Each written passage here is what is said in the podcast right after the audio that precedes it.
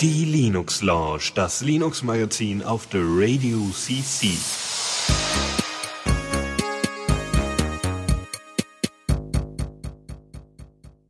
Einen wunderschönen guten Abend hier auf der Radio CC zur Linux Lounge und äh, guten Abend Lukas. Hallo. Ja, wir ähm, ja, wir haben das Wochenende gut überstanden nach unserem großartigen Sendemarathon und haben ja auch viele Leute mitgemacht.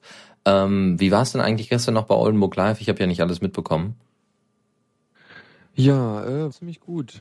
Und ja, ich höre mich selber, was verwirrend ist. Okay, Vielen das Dank. werden wir gleich, das werden wir gleich nochmal abschalten, ja. Nee, war, war schön. Also, boah, ja, ja, ja, ja. Wieder sehr schön verwirrend. Äh, also über diverse Themen. Ähm, aber wow, wir haben zweieinhalb Stunden gesendet oder so. Das war schon echt krass. Also wir haben ziemlich viel, ziemlich viel Zeit totgeschlagen. nee, aber war super. Also so die ganze Atmosphäre war sehr schön. Sehr schön. Ja, gibt ja auch noch ein schönes äh, Foto von euch allen, wie ihr da auf der Couch sitzt, ganz entspannt. Ja. Sehr schön. Und äh, ja, ähm, kann man sich denn die Sendung noch nachhören? Ja, die auf der Startseite schon sein zum Download. Wunderbar. Gut, jetzt wollen wir aber auch mit den Linux-Themen anfangen. Ähm, dann fangen wir doch am besten mit der ersten Kategorie an. Neues aus dem Repo. So, da sind wir wieder beim Newsflash. Ach nee, nee, beim Newsflash, der kommt gleich. Neues aus dem Repo. Gut, dann erzähl mal ein bisschen was. Gut, äh, diesmal gibt's nur eine Kleinigkeit zu erwähnen. Und zwar, äh, wir hatten ja schon öfters mal über Secureboot und äh, Shim und so geredet. Also das, was äh, Fedora als erstes propagiert hat als äh, Bootloader, um halt äh, auf Secureboot Linux zu booten. Äh, es gibt jetzt die erste Version, die sich jeder runterladen kann, und zwar die Version 0.2, die es halt sowohl als Input gibt, als auch halt äh, von Microsoft signiertes Binary. Äh, ja, Fedora hat es geschafft, das signieren zu lassen, nicht so wie die Linux Foundation. Das hatten wir ja letzte Woche. Ihre Versuche, da das vergeblich zu signieren, das war sehr schön. Ja, ähm, nochmal Details. Ähm, also anscheinend ist es relativ leicht äh, für Distributionen, das äh, zu ähm, zu äh, also hier ähm, Shim äh, zu nutzen. Also sie müssen eigentlich nur Erstmal brauchen Sie einen, äh, einen, Schlüssel von sich selbst, mit dem Sie Ihre Pakete signieren. Äh, den müssen Sie halt dann auf dem, auf dem, auf Ihrer Installations-CD oder Image eigentlich, ja, kann man sagen. Äh, auf Ihrem Installationsimage muss der halt dabei liegen und der Benutzer muss halt wissen, wie er den einträgt. Weil, also Schimpf fragt halt beim, beim Starten halt nach dem Schlüssel und startet dann einfach alles, was damit signiert wurde. Ja, und äh, ist schon, also das ist schon ein großer, guter Schritt in Richtung ähm, Secureboot und Linux. Naja, wenn wäre Secureboot ja nicht von Microsoft, dann wird es wenigstens von irgendjemandem unabhängig. Nein, nein, Moment. Es ist nicht von Microsoft, es ist schon ein Standard. Es wird gerade nur von Microsoft stark propagiert. Ach so, aber warum muss ich mir dann das von Microsoft signieren lassen? Na, weil die die Schlüssel haben auf den ganzen äh, Computern. Hm, ja, hm, stimmt auch wieder.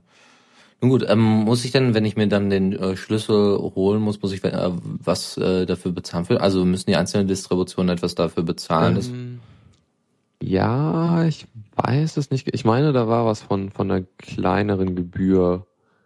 Also beziehungsweise, also naja, hier die, äh, die die Leute, die Schirm gemacht haben, die müssen müssen halt zur Signierung einmal dafür zahlen. Alles andere ist halt äh, ist dann relativ frei, was danach passiert. Okay. Ja, das, äh, genau. Super, das wär's ja eigentlich schon. Ne? Mehr gibt's eigentlich so jo. thematisch nicht großartig. Dann gehen wir doch gleich schon über zum Newsflash. Newsflash. Und da haben wir neue Nachrichten von Nvidia, die ja ihre Tegra 3 Chips haben und äh, da scheint es endlich mal einen 2D-Treiber für zu bekommen, äh, zu geben. Ja, also, naja, nur 2D-Treiber. Also, das ist halt wirklich eine Sache, dass sie den 3, 3D wahrscheinlich aus Angst, dass äh, AMD da sich das dann äh, unter den Nagel reißt, äh, nicht veröffentlichen. Also, So irgendwie 3D ist dann so deren Zeug, was, was halt irgendwie im äh, Kampf gegen andere Grafikhersteller wichtig ist. Nee, keine Ahnung. Also jedenfalls haben sie erstmal, sie haben halt eine erste Implementierung geschaffen dafür, äh, dass man halt, äh, also für einen Treiber, der, äh, der halt mit einer 2D-Beschleunigung auf einem äh, Tegra-Chip machen kann, also die Chips, die halt sehr viel in äh, so also Tablets oder ähm, Handys oder anderen mobilen Geräten äh, verbaut ist. Ähm, beziehungsweise, nee, war das nicht, das ist doch ähm, hier, System on a Chip.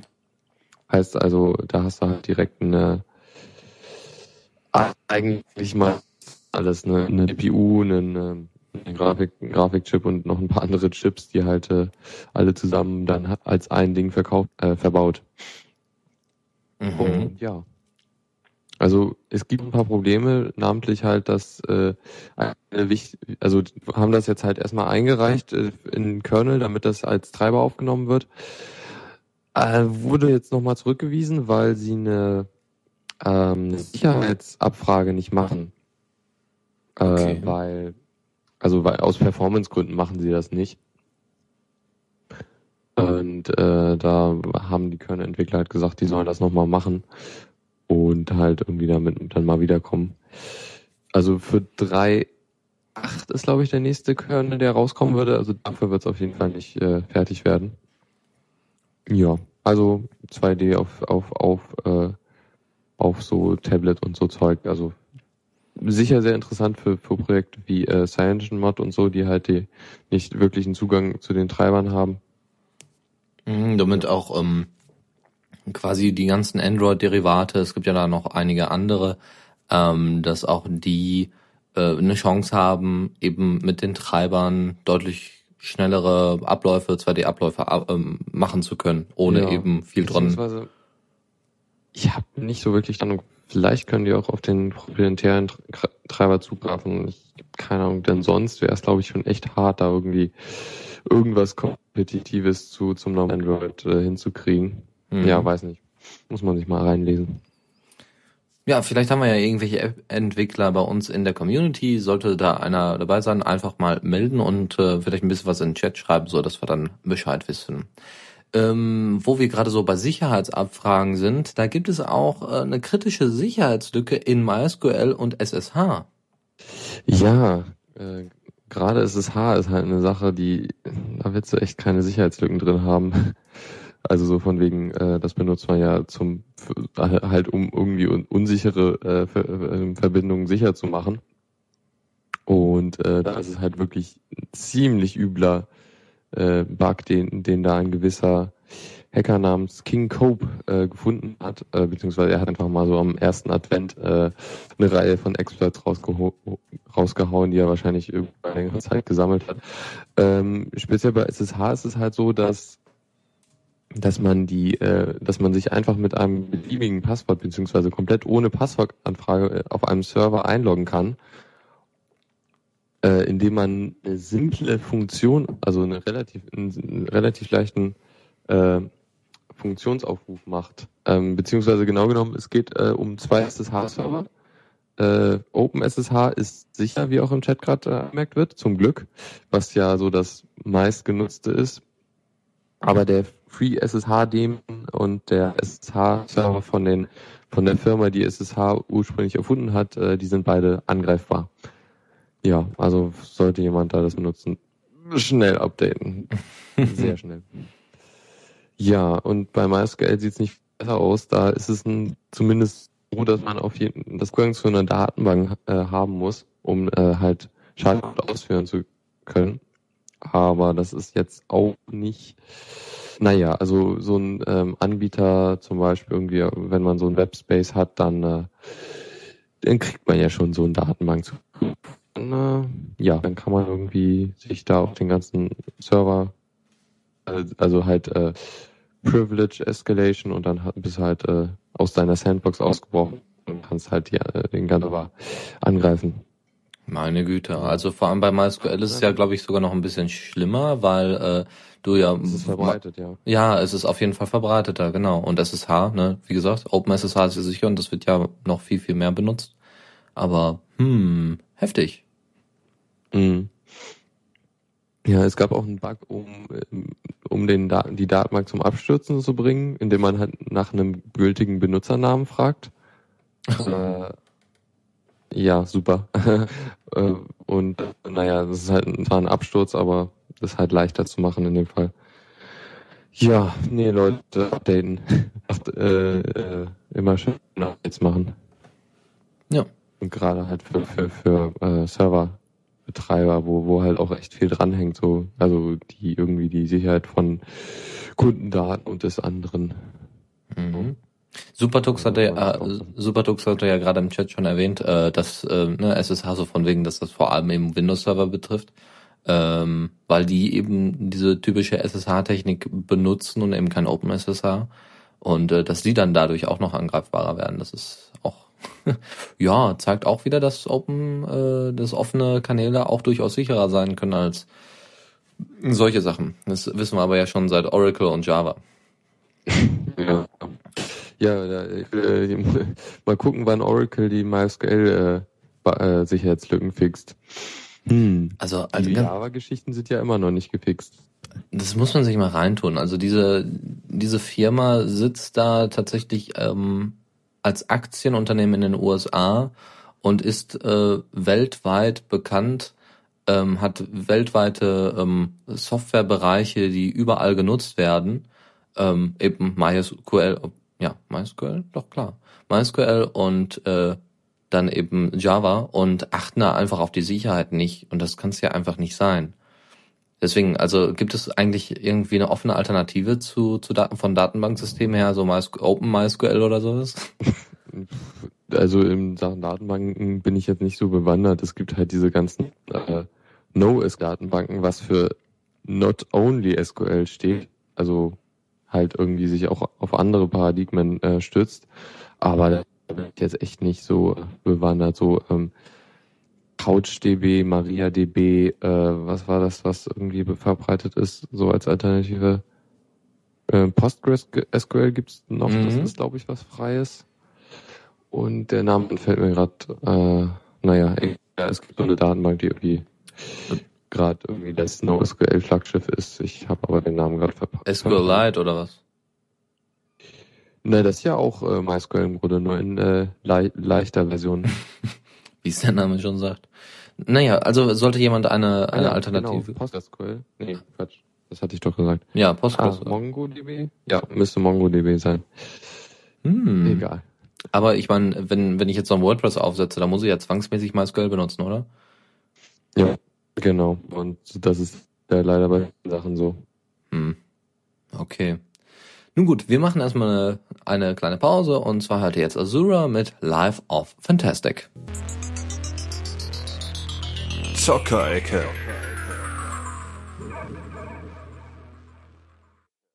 So, und da sind wir wieder zurück auf The Radio CC. Ähm, ja, zur Zockerecke. Endlich wird wieder ein bisschen gespielt. Äh, unter anderem haben wir ein paar Nachrichten von Minecraft und dem Raspberry Pi. Das muss Ewigkeiten her sein, dass wir mal Minecraft-Gerät haben. Was, ja, nee, äh, selten. Minecon war äh, in Paris, in, in äh, Disneyland. Ja. Habe ich jetzt, nee, keine Ahnung, habe ich jetzt auch nicht mitbekommen, aber sie haben halt gesagt, mh,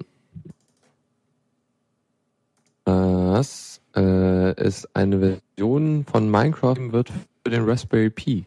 Und zwar wollen sie da die Pocket-Version, das was auf, äh, auf den Android-Geräten und so läuft, äh, das wollen sie halt portieren auf, äh, auf den ARM V6-Chip, der da drin ist. Hm. Auf jeden Fall sehr schick. Also die scherzten auch damit, damit die billigste LAN-Party der Welt hinkriegen kann. Ähm, Was ja tatsächlich hallo, stimmt. Ja, ja, ich bin noch da. Kommando der Woche.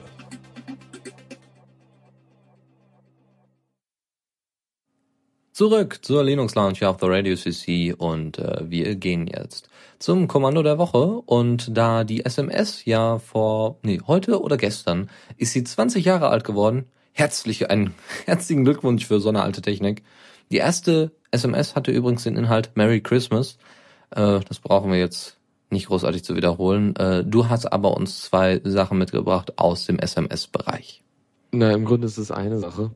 Oder auch so. Und zwar äh, habe ich, äh, also der, der Twitter-Account, den ich auch schon mal äh, empfohlen habe, ähm, CLI Magic oder Klein Magic, äh, der halt so Tipps so äh, zur Kommandozeile, also so Kommandotipps, wie man irgendwie eine, ein Kommando gut benutzt für, für einen bestimmten Zweck oder was für Kommandos äh, praktisch sind. Und er hat jetzt ähm, heute, das war glaube ich heute, genau, vor, vor drei Stunden oder so, äh, ne, ne, ne, einen Tipp gegeben, dass man über ähm, also man kann über eine Mail, die kann man von der Kommandozeile aus schicken an eine gewisse Nummer und äh, darüber äh, wird dann äh, eine SMS an die ange angegebene Telefonnummer verschickt. Und äh, also sogenannte SMS-Gateways, äh, die es irgendwie auch überall gibt. Und äh, ich habe keine Ahnung, wie, also so wie das aussieht für mich, scheint das nichts zu kosten, wenn man äh, und sowas da da eine ne E-Mail schickt, weil äh, über eine E-Mail kannst du ja nichts abrechnen. Ja, wird schwierig. Außer vielleicht über deine, ja. naja, gut, ne, IP-Adresse wird schwierig. Ja, über den, an den du es schickst, dann müsstest du ja äh, bei dem Provider sein, der äh, über den du das schickst. In, in Deutschland gibt es zum Beispiel den ähm, E Plus hat da zum Beispiel, nee, O2 hat da zum Beispiel einen, äh, einen Ausgang, also einen, einen SMS-Gateway, was man benutzen kann. Okay. Oder T-Mobile. Hm. Oder Vodafone, also eigentlich da. Finde ich also interessant. Also das heißt, ähm, du weißt jetzt nicht ganz genau, ob es was kostet, aber es wird schwierig sein, dass da überhaupt irgendwas Vermutlich. erhoben werden kann. Also, hm. Ja, ich würde es gerne mal ausprobieren. Das wäre mal interessant. Vielleicht weiß da jemand da draußen, ob das was genau. kostet. Kennt irgendjemand SMS-Gateways und ob das äh, was darüber kostet, beziehungsweise über solche Kommandozahlen-Sachen? Gut, ähm, von mir aus probieren wir das ja. auch irgendwann mal aus, wenn ich mal wieder Geld ja, aufnehme. Das Coole ist ja, du kannst dann äh, zum Beispiel deinem Server sagen, dass er dir eine SMS schicken soll, wenn irgendwas passiert. Ey, das wäre, also, das ist ja wirklich super. Oder wenn dein Rechner startet ja. oder so, dann könntest du quasi dir so mit den Wecker sparen. also okay, ja, wir, ja. Wir, ja, wir hatten ja gerade. Ach so, nee, das kommt gleich noch. Ähm, wir werden gleich nochmal ganz kurz erklären, wie man nämlich seinen Rechner über eine BIOS-Uhr starten kann, beziehungsweise unter Linux, aber dann, ne, dass das BIOS, äh, dass dann gestartet wird, äh, ohne dass man im BIOS irgendwelche Einstellungen macht. Das kommt dann gleich. Stell dir mal vor, die Verknüpfung finde ich eigentlich gar, gar nicht schlecht. Gerade als ein äh, Rechner gestartet wurde um 7 Uhr morgens, während du dich noch im Bett rumwälzt und dann kriegst du eine SMS. Und dann guckst du diese SMS nach und denkst du so, dein Rechner ist an. Oh ja, dann muss ich aufstehen. Nun gut. Äh, ja, sorry. Chat. Chat hat mich abgelenkt. Böser gar, Chat. Gar kein Problem. Hat er denn wenigstens was äh, hervorgebracht? Der Chat? Ähm, nee, nicht, nicht zu der Frage. Gut, dann äh, gehen wir einfach auf das nächste Thema ein und äh, auf die nächste Rubrik. Tipps und Tricks. Ja, Tipps und Tricks. Adblock Plus für Android kennt man ja wahrscheinlich, Adblock. Oder Leute, die halt kein, die Werbung nervt, werden wahrscheinlich früher oder später darauf gestoßen sein, dass es Werblocker gibt. Ja. Äh, mit denen man halt wirklich einfach seine äh, jegliche Werbung im Internet ausblenden kann. Also wer das so nicht kennt, äh, ja. Ja, es, das gibt's und äh, damit kann man einfach die Werbung wegmachen. So, und äh, jetzt hab, es war vor paar Tagen erst, also jetzt gibt's seit kurzem eine Android-App, mit der man das dann auch auf seinem Tablet oder Handy machen kann. Äh, am besten hat äh, eine Version 3.0 oder höher, beziehungsweise 3.1 war es, glaube ich. Ähm, mit der man, äh, also da, seit, seit der Version gibt's äh, automatisch oder kann so eine, eine App einen automatischen äh, einen Proxy definieren äh, und da, darüber wird das halt auch gemacht. Äh, also der, das, die, das Programm startet halt einen lokalen Box und all der Traffic darüber und der filtert halt dann die URLs raus, die, die, die halt Werbung sind. Hm, sehr schön. Ja, okay, also das heißt, man ist jetzt auch äh, werbefrei seit Mai. Nee, mhm. also okay, lasst mir das mit dem Reimen. Ähm, eine andere schöne Sache ist Splashtop. Hat auch was mit mobilen Endgeräten zu tun. Und zwar könnt ihr mit Splashtop wunderbar auf euren Rechner zugreifen. Einfach Programme öffnen, Dokumente und so weiter. Also Bilder, Videos, alles darüber abrufen. Ohne zu synchronisieren. Also ja, das heißt, ihr, ihr schließt nicht euer äh, Tablet irgendwie an, sondern es wird einfach direkt über entweder übers Netz gemacht oder eben über, weiß ich gar nicht, über Bluetooth. Ähm, auf jeden Fall mit einer drahtlosen Verbindung. Und äh, ihr könnt somit ganz einfach auf euren Rechner zugreifen, so wie es aussieht, auch wie gesagt von unterwegs. Das heißt, wenn ihr den Rechner anlasst und ihr wollt einem Kollegen irgendwas zeigen und, der, und das wird übers Netz gestreamt, dann äh, ist das möglich. So, und Splashtops gibt's jetzt endlich auch für Ubuntu, also somit auch für Linux. Ähm, ihr könnt Videos in Full HD einfach runterziehen, ohne zu synchronisieren. Das ist einfach per Streaming von eurem Rechner. Ihr braucht keinen Streamingdienst mehr, nichts mehr irgendwo hochladen oder sowas oder Google dafür benutzen. Und es läuft wohl alles wunder wunderbar, je nachdem wie schnell euer Internet ist. Und ja, jetzt, wie gesagt, gibt es die Möglichkeit, das auch unter Linux zu machen. Und es gab auch schon Tests, äh, wo ähm, dieses Splashtop und das Aufrufen von, Inform äh, von, von äh, Daten, also von Musik, Videos, schneller abgelaufen ist als bei VLC. Und das ist doch ziemlich beeindruckend. Kann ich eigentlich nicht vorstellen. Also dann müsste ja der Rechner schon recht langsam sein, dass irgendwie ein entfernter Server so schnell äh, die, die das äh, Video encoden kann, dass es äh, den das Delay über die Internetleitung äh, ausgleicht. Ich habe keine Ahnung.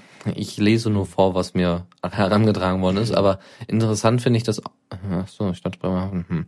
Ähm, interessant finde ich halt, äh, dass es jetzt jetzt erst in Anführungszeichen die Möglichkeit gibt, das unter Ubuntu zu machen. Ähm, das ist ja im Grunde sowas wie äh, hier von Apple, dieses Mi-Zeug, wo man halt äh, auf seinen Computer zugreifen kann und auch irgendwie übers Internet äh, quasi lokale Netzwerke erstellen kann. Mhm. Und irgendwie hat ein Dateizeugs und bla. Ja, ja. ja. Ähm, ich glaube, meine mich zu erinnern, dass Canonical auch sowas in Ubuntu ein will, aber ich weiß nicht mehr genau. Also das ist nichts von, das ist äh, irgendwas anderes, aber nicht von äh, nicht von Canonical direkt. Nee, nee, das ist nicht von Canonical. Das ist jetzt, wie gesagt, das gab es schon vorher unter Android für Windows und für Mac. Aber jetzt ist es halt auch unter Ubuntu funktion funktionell. Sehr schön. Hm, jetzt gehen wir mal ein bisschen zum Thema Sicherheit. Äh, und zwar, wie loggst du dich normalerweise bei deinem Rechner ein? Ähm, kommt drauf an. Entweder halt äh, ohne GUI und dann halt äh, danach Start X oder mit äh, GDM. Okay, das heißt, du gibst auf jeden Fall immer das Passwort ein. Natürlich. Ja, ja.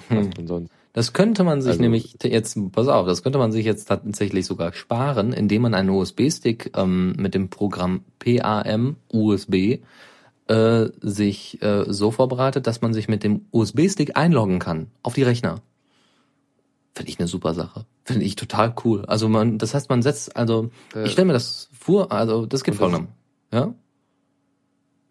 Das also, ist kein Eckleut? Nö.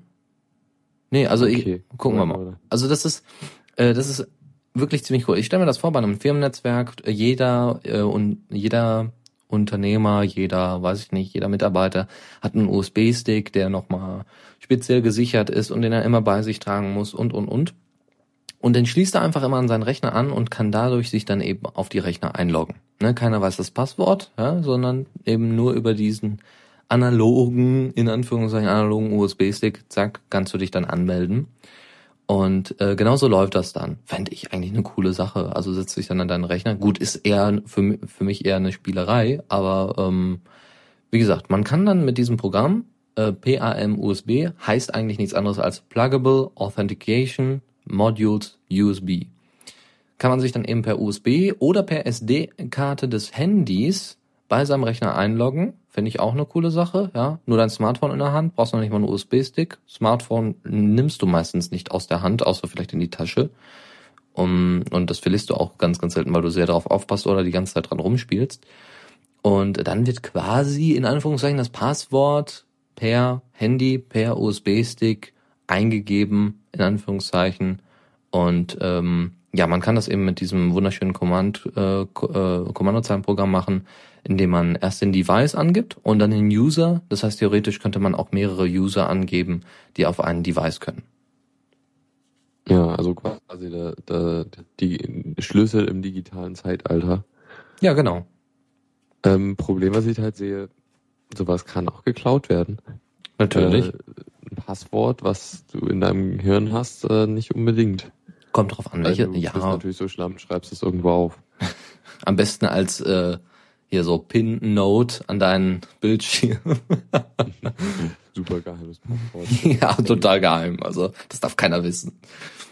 Mm, ja, aber ich meine, wenn du zum Beispiel an vielen Rechnern bist ähm, und da jetzt äh, sehr, sehr lange Passwörter hast, so 16-stellig oder sowas, um eben Brute Force-Attacken oder sowas zu entgehen, ist ja egal warum, ne? nur so als Überlegung, äh, dann schließt du halt einfach dein, dein Handy an und dann läuft das. Und das finde ich eigentlich ein, einfach einen coolen Move. Ja. einfach Ähm, USB-Stick dran, fertig. Was aber auch. Also es wird auf jeden Fall Wege gehen, das äh, zu hacken. Also Bluetooth, ja, okay, naja, das wird wahrscheinlich irgendwie, also relativ wahrscheinlich kann man das umgehen und äh, den Schlüssel abfangen oder irgendwie so mal manipulieren, dass es halt, dass man sich halt selbst auch Zugang verschaffen kann. Ja, natürlich. Das wird immer möglich sein. Ob du jetzt ein Passwort hast ähm, und darauf eine Attacke laufen lässt oder äh, das aus jemandem herauskitzelt, das irgendwie von der Tastatur abliest. Irgendwie ist es immer möglich. Ähm, nur ist halt, Ja, ne, also aber es, so gibst du es halt auch wirklich der Technik in die Hand und nicht der Person. Genau. Da, das ist halt schon nochmal ein Unterschied. ja, vollkommen richtig. Also muss man tatsächlich kritisch beobachten. Ich weiß nicht, ich fand das irgendwie so so James Bond-like. Ja, du hast dein Handy, ja, dann hier von von äh, Skyfall, dann quasi nicht Sony Xperia, hast du nicht gesehen und haust das einfach ins Dock rein und zack, hast du dann dann eine Oberfläche, dann Zugang und und und. Total cool. Aber erinnert mich auch eher so an Ubuntu Mobile äh, oder Ubuntu for Android. Hast du von dieser Tasche gehört, wo du irgendwie drei Kugeln rausschießen kannst und total präzise bist? Habe ich irgendwo mal gehört, so von wegen, ja, äh, James Bond in echt. mit drei Kugeln rausschießen. Ja, aus einer Taschenlampe. ja gut, äh, wer es braucht, ne? Naja, also eine Taschenlampe ist nicht unbedingt das, wo du eine Waffe drin vermuten würdest. Das ist richtig. Aber meine Güte, da kann ich mir auch in einen Stock eine Waffe einbauen. Ist nur alles verboten. Also, ja, aber es geht halt auch irgendwie um äh, Ver Verdachtsgrad. Also ein Stock ist schon verdächtiger als eine Taschenlampe. Ein Stock? Na ja, gut. Wenn du ein alter Mann bist, nicht. Stimmt auch wieder. So, okay, gut. Wir kommen zum letzten Thema der Tipps und Tricks. Und zwar, wie man seinen Rechner per BIOS, ähm, äh, per BIOS-Uhr starten kann. Ähm, und äh, das ist, das hat sogar der, der Linux.com-Blog dann fertiggestellt von der Lin Linux Foundation. Ähm, weil äh, es, man stellt sich zum Beispiel vor folgendes Problem. Ähm, BIOS ist nicht frei zugänglich, ihr habt keine Einstellungsmöglichkeiten oder Wegzeitenänderungsmöglichkeiten. Was macht ihr also genau? Ihr schreibt ein Skript unter Linux, weil natürlich euer Arbeitgeber ne, äh, Linux benutzt. Ähm, könnt ihr euch dafür ein Skript schreiben, sagt dann einfach dies und jenes, bla, und müsst, muss noch ein paar Sachen in den Root eintragen. Aber wie gesagt, ihr habt keinen Zugriff aufs BIOS, wie auch immer. Ähm, und äh, eine genaue Beschreibung, wie es dann funktioniert, könnt ihr euch dann da angucken. Es muss ab einer bestimmten Kernel-Version sein, die ist aber 2.6.22 und da sind wir schon lange weg von. Also, ähm, welcher, wer benutzt denn noch äh, 2.6.22 als Kernel-Version? Höchstens irgendwie ein Debian oder sowas.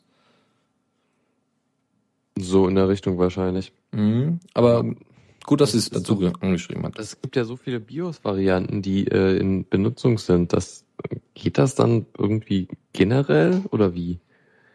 Ja, anscheinend schon. Also es könnte, also sie, sie, so wurde es zumindest immer propagiert. Also dass es eher abhängig, abhängiger von der Linux-Kernel-Version ist als von der BIOS-Version. Und das finde ich, also wie gesagt, ich stelle mir das ziemlich cool vor. Morgens äh, hast du dann Wecker eben übers Handy oder du machst eben Musik an direkt, also startest quasi jedes Mal Musik äh, morgens, lässt dann einfach den VLC-Player direkt anspielen als als Start und dann ähm, ist dein Rechner halt schon da und das ist auch eine nette Sache. Oder, ne? Ja, aber ich kann auch einfach meinen Raspberry Pi laufen lassen. Zum Beispiel, das geht auch, ja. So stromspartechnisch. Das wäre sogar noch besser, stimmt. Aber ein Handy ist auch stromsparend, also kannst du auch gleich den Wecker anmachen und dann eben verlinken zu irgendeinem Media-File, irgendeinem Musikstück. Dann hast du es genau, hast du genau dasselbe. Nur du hast, äh, bist nicht direkt dann am Rechner, das stimmt. Nun gut, also äh, wie gesagt, das sind einfach nur Tipps, ähm, die man sich mal äh, anschauen kann, die, was ganz, was ganz cool aussieht und ganz cool klingt. Und äh, ob man das jetzt benutzen kann, ist dann jedem selber überlassen. So, wir sind am Ende, Lukas. Wow, ich hätte es nicht gedacht. Ja, auf die, fast auf die Sekunde genau. Ja, plus minus fünf Minuten. Ja, genau. Ähm, so wie das klang, gab es wohl so eine Art Sendeloch, warum auch immer. Also ähm, hier war eigentlich alles in Ordnung, hier gab es keine Probleme. Ähm, das heißt, in der Aufnahme sind auf jeden Fall alle Sachen dabei. Ich werde dann auch mal zusammenschneiden, aber wie gesagt, ihr werdet das dann ähm, morgen, übermorgen, dann, wenn Lukas Zeit hatte, das einzupflegen und ich äh, es hochgeladen habe, werdet ihr das dann erreichen können und herunterladen können. Okay. Ja, dann äh, vielen Dank für die Sendung, Dennis. Also vielen Dank fürs äh, Streamen und so. Ja, Diesmal gerne. Hast Auch- du ja dankenwerter eingesprungen, weil mein Setup äh, mal wieder versagt hat. Gar kein Problem. Und äh, wie gesagt, wenn, wenn, äh, wenn irgendjemand ähm, auch mal eine Distro kennt, womit man gut streamen kann, jetzt mal abgesehen von Ubuntu Studio oder so, ich warte ja eigentlich noch darauf, dass irgendjemand mal auf die Idee kommt, tatsächlich so eine komplette Radiodistro fertigzustellen, mit einer ordentlichen Version von Jack, mit einer ordentlichen Version von IDJC, dann den G-Music Browser dabei, VLC vielleicht, so ein paar Grundsachen und äh, am besten alles vordefiniert, du schmeißt das Ding nur noch rein und äh, mach's los. Und das wäre natürlich super auch für kommende Moderatoren. Wenn so jemand irgendetwas kennt, dann äh, soll er sich mal melden. Wenn nicht, darf er sich trotzdem melden. Ist erlaubt. Gut, dann äh, Lukas auch an dich. Vielen, vielen Dank fürs Mitmachen und äh, ja, wir hören uns dann in den kommenden Tagen. Spätestens nächste Woche. Ja, äh, mich nächste Woche Montag. Äh, dich hast du. Nächste Woche Dienstag. Ah ja, genau. Ja, und jetzt dranbleiben, weil jetzt kommt, äh, naja, jetzt nicht direkt, ich glaube in so einer halben Stunde kommt dann die äh, Spielesendung von Faldrian. nee, nee, ist direkt um 20 Uhr. So habe ich das zumindest also, nee, übernommen. Chat meint er gerade, will, will das ein bisschen nach hinten verschieben. Okay, das ist natürlich doof, dass ich das dann auf Diaspora so angekündigt habe, ist aber kein Problem, solange dann die Technik dann auf jeden Fall läuft. Gut, also 2030 ungefähr äh, fängt dann die Spielersendung an. Die wird toll. Das, was ich gehört habe, was da geplant wird, äh, ist mal was komplett anderes und ähm, ist mal wirklich so, ja, es ist kein neuen Live, das sei euch gesagt. Nun gut, dann bis demnächst. Tschüss. Vielen Dank fürs Zuhören. Die Shownotes findet ihr auf theradio.cc zusammen mit dem Mitschnitt und dem RSS-Feed der Sendung. Solltet ihr Ideen oder Themen für uns haben, dann schreibt uns einfach an kommentar at theradio.cc. Wir freuen uns immer über konstruktive Kritik zur Sendung. Bis in einer Woche.